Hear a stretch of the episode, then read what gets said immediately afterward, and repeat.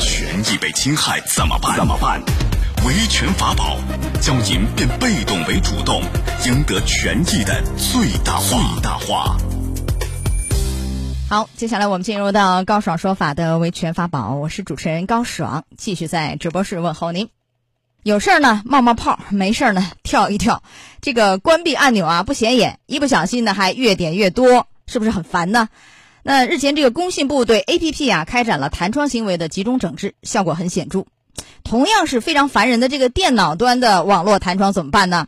七月十八号，江苏省消保委召开新闻发布会，通报了电脑端应用软件啊网络弹窗的相关问题。来，今天我们来讲讲这个恼人的问题怎么样解决，如何来维权。邀请到的嘉宾是江苏中律律师事务所左迎春律师，左律师您好。主持人好，听众朋友们大家好，欢迎您做客节目。来，我们首先来听一听相关报道。江苏省消保委采用了问卷调查和抽样体验调查两种方式，在一万四千七百二十七份有效问卷中，百分之七十八消费者反映遇到网络弹窗。从消费者反映较多的软件中，消保委抽查了三十款软件进行体验调查，在官方途径下载后，有十一款存在问题网络弹窗，占调查总量的百分之三十七。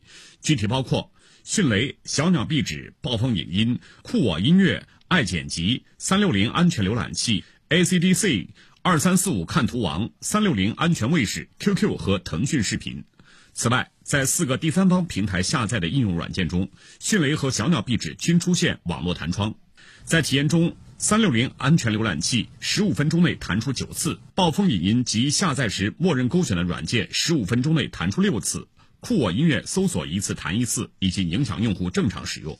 一些企业呃，确实还是会有相关的问题，比如说是像弹出的呃频率特别高，呃弹出的那个呃一次性弹出的呃条数很多，就是很让大家诟病的一个问题。我相信很多消费者也有感受，有很多可能他在官方渠道是没有问题的，弹窗是进行了一个管控的，但是到第三方渠道下载的时候存在相关的这种弹窗过多，或者是甚至是植入木马病毒啊这种现象，第三方反映的问题要比官方渠道要更密集一点、更多一点。体验人员发现，从官方和第三方下载应用软件中，共有四款软件存在网络弹窗内容违法现象。官方下载应用软件中，暴风影音安装时，默认勾选的软件所带弹窗存在传播淫秽色情及低俗信息；三六零安全浏览器、三六零安全卫士弹窗内容存在以挑逗性、暗示性图片或语言诱导网民点击、推广不明网站的情况。三六零安全卫士的弹窗内容还存在推广非法药品、夸大药品疗效，涉嫌虚假宣传。因为很多的这个弹窗，它是由于这个安装的时候，它有这个默认的默认默认勾选项，但是我们很多普通的网民他会就是不太关注这一点，所以在下载的时候呢，就会把一些插件就下载进来，所以就造导致了这种广告弹窗的这种频发。此外，不标注广告字样。不注明广告来源及广告尺寸较大的现象普遍存在，多款软件弹窗无法一键关闭，部分软件无法设置弹出周期，永久关闭难实现。索律师，不知道您有没有这样的感受？确实是很烦人，是吧？我每天办公光点那个就是小叉关那个窗口就点多少次 n 次，这影响影响工作，影响心情啊。那么这次呢，就这个网络弹窗啊，主要问题集中在哪儿呢？里面有那个木马病毒啊，不能一键关闭。内容涉及到一些什么诈骗呐、虚假宣传、低俗色情啊等等，捆绑那个啊安装等等很多，咱一个一个来讲一下啊。首先，它那个弹窗内容就网络弹窗啊，有一些色情啊、低俗啊，很多这个这本身就违法吧？对，因为广告法是明确要求是不能发布这些什么低俗啊、色情的这些信息啊，这些本来就是违法的广告。啊，这叫呃违反了广告法。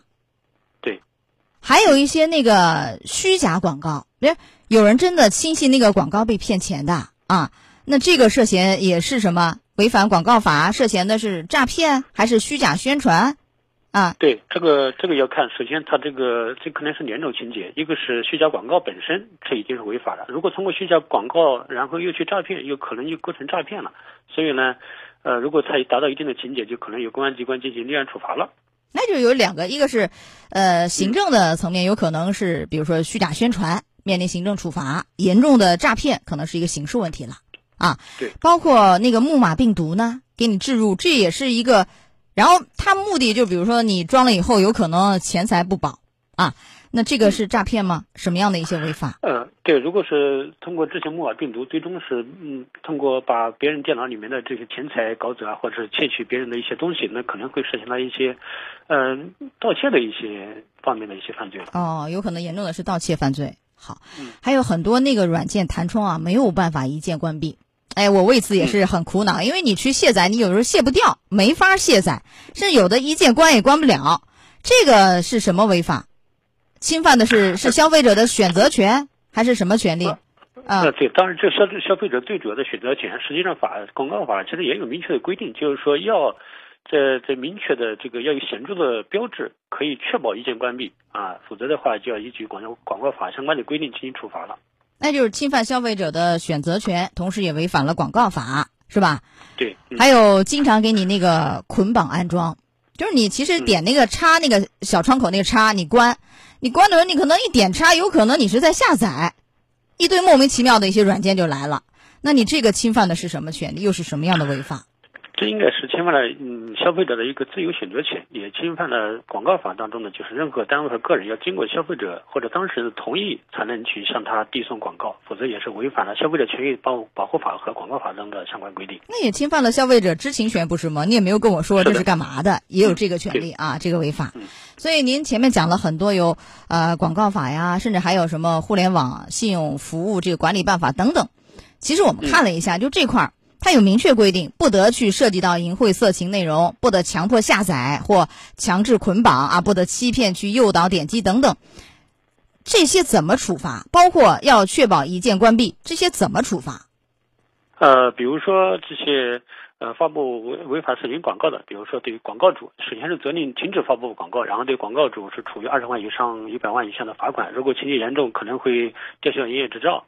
啊、那么对于其他的这个这个违法广告都有一定的相应的处罚，比如说主要是停止发布广告，进行行政处罚，然后最终是吊销营业执照。嗯，这几种处罚的这种情节。您说的这个是依据广告法等，是类似于行政处罚。当然，严重的有可能涉罪的诈骗罪呀、盗窃啊，这都有可能。看个案不同，会承担相应的刑事责任，是不是？有可能啊好，消费者怎样维权？这个您讲一讲，就无限烦恼啊。那你怎么办呢？你这个怎么去维权呢？这事儿？对，那比如说我们江苏消保委，他就做了这么一个积极的举措。那么消费者，那么在这个遇到这些问题的时候，第一时间当然可以向消消费者权益保护协会去打电话投诉，或者在网络上反映相关的问题，啊，当然也可以去通过诉讼的方式来解决，都是可以的。那我可以向消保委举报投诉幺二三幺五，然后呢，如果我要真的起诉，我这个主张的权利是怎么样去量化呀？就这块儿嗯啊，啊，对，当然，他主张权利一般可能主要是指，比如说他因为这些虚假广告导致一些损失，可能会提起相应的这个损害赔偿的诉讼。如果单单对弹窗广告这一块，可能是行政处罚会更为有效和及时一点。嗯，如果你只是觉得这个弹窗很烦恼，你可以向有关部门啊、广告的主管部门或者是这个消保委举报投诉，他们来查处行政处罚。当然，如果有钱财受损，你可以依法报案或起诉来维权，是不是？好，这是这一块儿。所以这次这个省消保委的有关负责人表示，下一步会针对这个调查发现的问题啊，一个是对涉事的企业开展约谈，然后会制定相应的标准。哎，我们想问一下，这块儿行业没有相应的标准，亟待出台是吗？是一个什么样的状况？对，因为比如说这个弹窗广告，比如说一次到底弹出几个广告，弹窗广告的尺寸到底是多大？啊，是弹出一个，还是比如说这是几毫米、几厘米的这个广告？比如说一个占电脑屏幕的大概多少？这个可能还没有这么精细的一些规定，这需要细化和精准。所以希望这个行业的标准尽快出来。还有最后我们要提示一下，一方面要加大宣传力度，啊，让消费者有这样的一个警惕、自我保护的意识。还有从哪些方面来您提示一下，防止咱们上当受骗？嗯，这比如说这个企业，比如说这些广告的发布单位，他们也要自律，就是说不要去发布这些这个虚假的、违法的、色情的这广告。那么第二个，消费者也加强这个警惕性，要就自律。消费者在这一块的话，呃，可能要不要是轻信这些什么虚假的这些虚假的广告啊，什么诈骗的这种高利益的广告。好，来结束我们的维权法宝，感谢左律师。高爽说法节目收听时间：首播 FM 九十三点七，江苏新闻广播，十五点十分到十六点；复播 AM 七零二，江苏新闻综合广播，二十二点三十到二十三点。想咨询法律问题和主持人高爽互动，请下载大蓝鲸 APP 到高爽的朋友圈。节目微信公众号“高爽说法”，网络收听方式：江苏广播网三 w 点 vojs 点 cn。智能手机下载大蓝鲸 APP 或蜻蜓、喜马拉雅等，搜索“高爽说法”，可随时收听。